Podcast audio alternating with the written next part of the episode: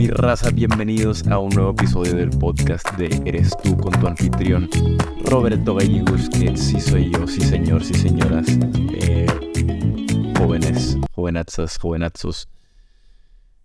De regreso aquí de Veracruz, acabo de regresar de Veracruz, regresé ayer en la tarde, a las 4 de la tarde. La verdad es que eh, muy agradecido de haber podido conocer a tanta gente eh, si estás escuchando esto y eres de Veracruz y eres de los que fue al evento, te agradezco. La verdad es que no tiene precio para mí el ver las caras de cada uno de ustedes y el recibir tan bonitas, eh, tan bonitos mensajes, tan bonitas respuestas al el mensaje que trato de lanzar hacia, hacia ustedes por medio de, de mi marca personal, de lo que soy yo, de mi persona. Eh, trato de llenarlo de, la verdad de todo lo que soy yo y parece que sí resuena y resuena bastante bien, ¿no? Y, y, la verdad es que siempre se los digo en persona, yo no percibo igual mi contenido como ustedes lo perciben, yo no veo lo que ustedes ven, yo nada más escucho lo que me dicen y en base a eso formo mis propias opiniones también. Entonces el escuchar lo que me dicen me ayuda mucho a darme una idea de si voy bien, si voy mal, qué estoy haciendo, en qué puedo mejorar, en qué, eh, en qué áreas de oportunidad hay, ¿no? Para poder compartir un mensaje un poco más completo con ustedes. Y, es algo que, se los juro, wow, hubo dos que tres veces en el que también en la plática del martes pasado, que di en persona, por cierto, no la he editado, perdónenme, pero ya la voy a editar. Eh, hay un momento tan especial de verlos a los ojos cuando me dicen de que hice esto por ti, eh, me aventé esto por ti. Eh, sí, justo empecé a estudiar esto porque me, me impulsaste a hacerlo. O sea, no sé si es un, algo indescriptible para mí de cómo me siento. O sea, se siente muy... Me enorgullece mucho. No tengo, no sé cómo escribirlo el sentimiento de ver, a porque me pasó que vi un chavo que llegó conmigo y me dijo esto. Y mientras lo veía en los ojos, como que no sabía si llorar o si abrazarlo, o, como que estaba, porque es algo que fueron cinco años de trabajo para esto, para llegar y verlo a los ojos y que me diga eso, se siente increíble. Eh, pero bueno, eh, vamos a empezar con el podcast de hoy, mi raza. Este, estoy Llevo rato que no platico de esto. Eh, por el título del video ya te pudiste haber dado cuenta. Eh, la construcción de los hábitos es algo que muchos de nosotros intentamos hacer, queremos hacer, muchos lo hemos dominado, muchos no, muchos, eh, al menos yo puedo decir que he podido construir diferentes buenos hábitos, he perdido unos hábitos también, no soy perfecto. claro que algunos los he logrado preservar, otros los he perdido. Eh, eh, sé construir hábitos por el hecho de que he analizado el cómo he construido el hábito del ejercicio, de la lectura, de el despertarme diario. Y, y sí es difícil, sí es difícil. No, no me tomen a mal, tampoco soy un experto en esto, pero sí he analizado el qué he hecho bien y qué he hecho mal en este tipo de cosas, porque pues he querido poder obviamente crear más hábitos, más buenos hábitos, porque pues al final del día es lo que, es lo que eres como persona, no es lo que va a estar a lo largo de tu vida. O sea, si tú construyes un hábito de hacer ejercicio y lo mantienes, es el resto de tu vida, ya lo tienes, ya no lo pierdes, a menos que de plano dejes de hacer ejercicio, pero es como lavarte los dientes, lo tienes tan ahí que es imposible que no te los laves, ¿sabes? Si llegas a poder construir un hábito así de fuerte como lavarte los dientes, nada más imagínate eso. Que eso sea, que ese hábito sea igual para el ejercicio. Imagínate cómo cambiaría tu vida. ¿Qué fuera diferente en tu vida? Y eso es prácticamente lo que vengo a hablar contigo el día de hoy, ¿no? El cómo he logrado yo construir un hábito. Yo fíjense que tomándome obviamente a, la historia del waterpolo, para mí empezó con la natación, con el waterpolo, como les he platicado muchas veces, y, inició inconscientemente, ¿no? Por medio de mis papás forzándome esto, a el empezar a nadar, el empezar a, hacer un deporte, lo que sea, una disciplina, entre comillas. Y yo obviamente no quería hacer nada, pero porque pues, no, no sabía ni que era un hábito. Y por medio de esto, por medio del estar ahí, también por presión social, por medio de que mis amigos iban todos los días y yo, el yo no ir, pues yo no me sentía parte de, ¿no? Entonces iba y estaba ahí y poco a poco fui entendiendo que todo sucede a base de acciones repetitivas y determinadas día tras día tras día, a pesar de cómo te sientas. Independientemente si das tu mejor esfuerzo, si no lo das, la eso es otra cosa por completo. El hábito de esforzarte al 100% eh, día con día es otro hábito por separado. Pero estamos hablando aquí del construir un hábito tal cual. Por ejemplo, el ejercicio, el presentarte y hacer algo es un hábito. El dar tu 100% es otro hábito que es más mental. Entonces, ¿cómo es que yo pude construir este hábito del ejercicio? Repetición, razón. Eh, dicen que muchos estudios dicen que son 21 días, luego dicen que 66 días. Yo creo en que 66 días es, es un poco más cercano a el poder construir un hábito, porque si lo piensas dos meses sin parar, si no faltas ningún día en dos meses, a mí me parece que debería de estar mucho más fuerte ese hábito si lo haces por 66 días, sin parar, sin falta, sin compromisos, sea sol, llueva, lo, sea lo que sea, que esté el clima como esté, estén las condiciones como estén, tú estás ahí y haces lo que tienes que hacer. Si lo haces 66 días, te aseguro que se va a construir algo ahí en ti. Algo va a cambiar en ti que lo vas a sentir después de 66 días. Entonces, construir un hábito, ¿en qué ¿cómo puedes empezar con el construir un hábito? Primero define qué es lo que quieres hacer, qué es lo que buscas construir un hábito, qué te gustaría, ejercicio, lectura, mm, no sé, o sea, lo que se te ocurra, ¿no? A mí los primeros que se me vienen a la mente son ejercicio y lectura.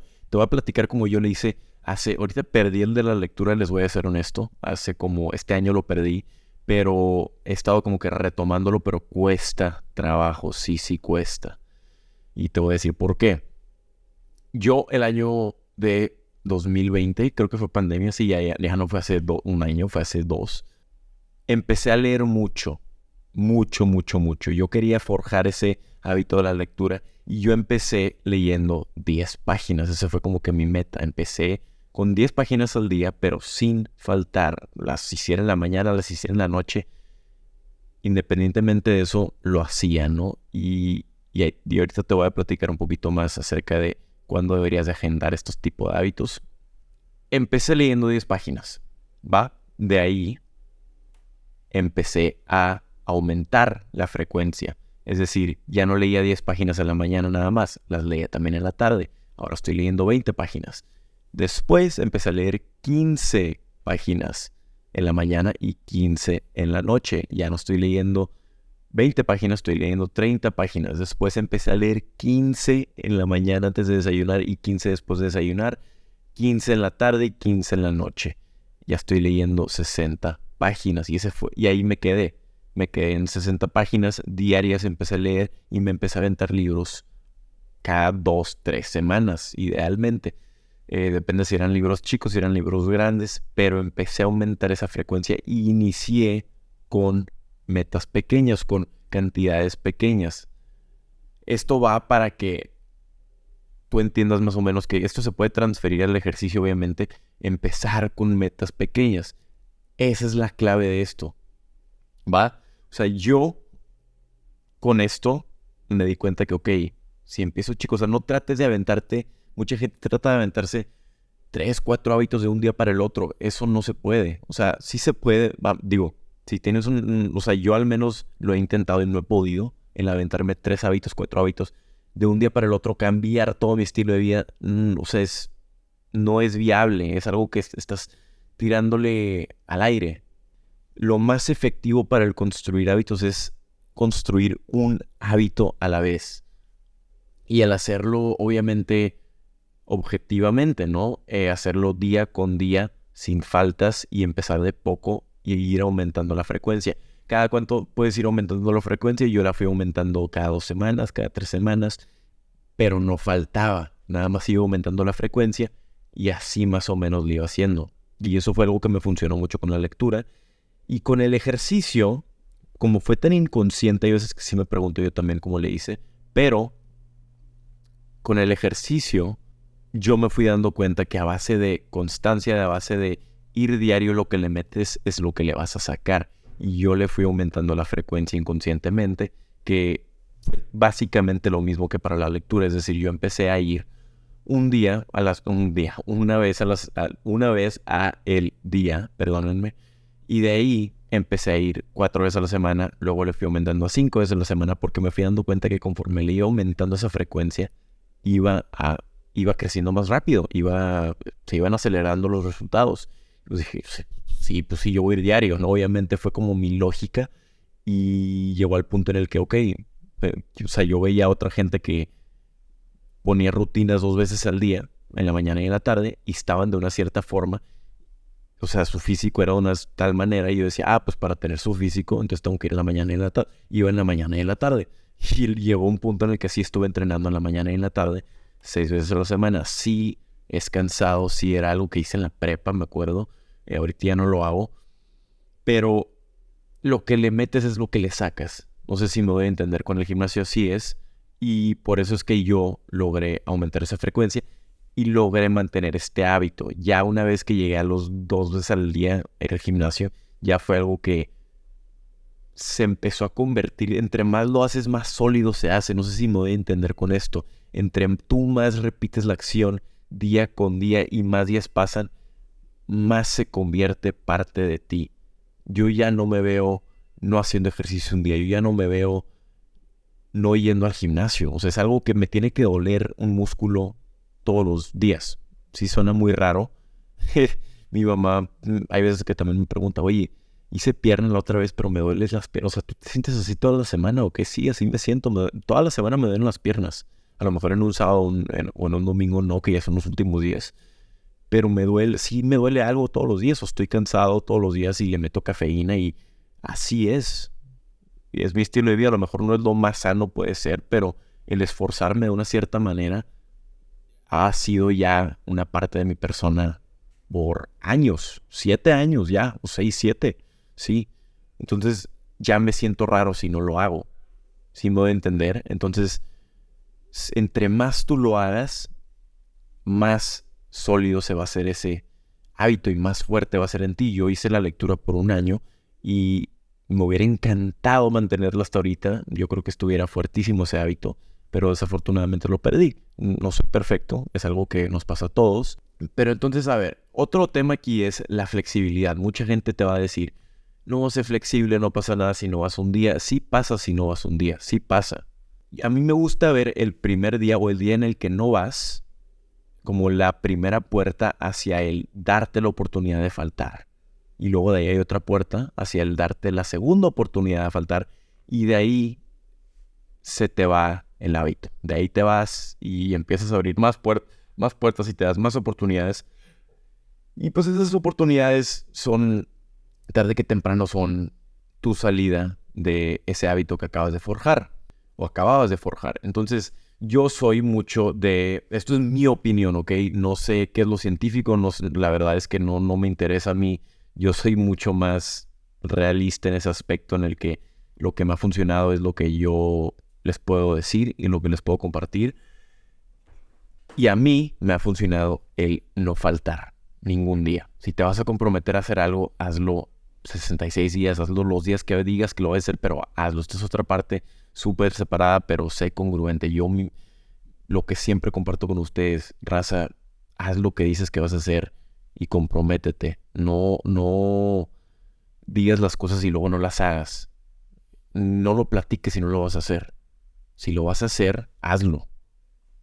O sea, a mí yo le, le pierdo mucho respeto a gente que no hace lo que dice que, que va a hacer o que me dice algo y luego hace lo contrario. O sea, ese tipo de cosas no nada más te quitas esa confianza en ti mismo, se la quitas a otra gente. O sea, y sí, yo siento ese nervio, siento esa tensión, esa presión de no ser la persona que digo que soy. Porque el día que no sea congruente, claro que me voy a sentir horrible conmigo mismo. Por eso yo, mi mantra es ser congruente, el hacer lo que dices que vas a hacer. Si te pones una meta, cúmplela. Digo, no pasa nada si la cumples en 4 o 5 años, pero la vas a cumplir o no.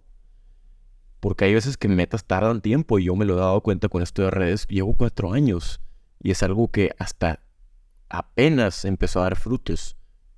Pero si vas a hacer algo, hazlo, no importa si a lo mejor la gente dice, oye, ya te tardas, tárdate lo que necesites, tarde que temprano los vas a, les vas a comprobar que estaban mal, ¿no? Que a pesar de que te tardaste lo cumpliste, pero yo por eso no me preocupo, porque sé que las metas que me pongo, que me voy a comprometer a hacer, las voy a hacer, independientemente de lo que la gente diga, si me tardo o no me tardo, lo voy a hacer. Está en mi bucket list, está, digo, no sé si es bucket list lo que, lo que se le llama, pero está en mi lista de metas que tengo que cumplir en mi vida. Entonces, esta congruencia en ti mismo de decir, ok, lo voy a hacer 66 días, y una vez que llegas al día 66 y lo haces, la confianza que crees en ti mismo no es la misma con la que empezaste. O sea, la persona que entró al comprometerse 66 días a hacer algo, no es la misma persona que va a salir. Es una persona con más confianza en sí mismo, con orgullo, con... O sea, hay algo muy diferente, muy... A mí me enorgullece mucho, por ejemplo, el saber que construí esta comunidad de gente que tiene una misma mentalidad, que piensa de una tal manera, que busca mejorar, que se encontré esta gente que es igual. Y para mí eso es súper valioso porque nos nutrimos el uno al otro en cuanto a mentalidad, en cuanto a la frecuencia en la que vibramos, de energía, de que queremos más. Y, a mí me enorgullece eso, me hace sentir, me dan ganas de llorar a veces cuando lo pienso porque es como que, wow, yo hice esto y pude inspirar a esta gente y es algo que me costó mucho trabajo y mucho tiempo y muchas lágrimas y mucho esfuerzo. Y el poder verlo y, y saber que fui capaz de hacer lo que dije que quería hacer me causa orgullo, me causa confianza, me causa saber que puedo hacer más cosas. Por eso es que un hábito puede guiarte hacia otro hábito y hacia otro hábito y te empiezas a dar cuenta que puedes hacer más cosas de lo que te imaginas. Entonces, un hábito no nada más es un hábito, es mucho más que eso, es construir un camino hacia una mejor vida, hacia confianza en ti mismo, hacia orgullo en lo que haces, día con día.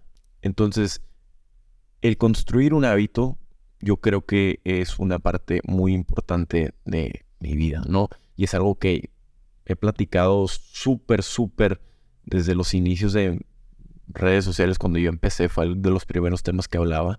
Y uno de los libros que me gustaba mucho es Atomic Habits. Es súper básico y es muy bueno, de James Clear. Es un libro que les podría recomendar que va un poco más a lo científico, un poco más a las técnicas, porque la verdad es que las fue creo que de los primeros libros que leí. Eh, quiero buscar algunas de las técnicas aquí para enseñárselas. A ver, eh, Atomic Habits Techniques. Para compartirles unas rapiditas, que estas son un poquito más técnicas, digo, por si algunos de ustedes no quieren aventarse el libro completo. Es literal, se los estoy leyendo aquí on the spot.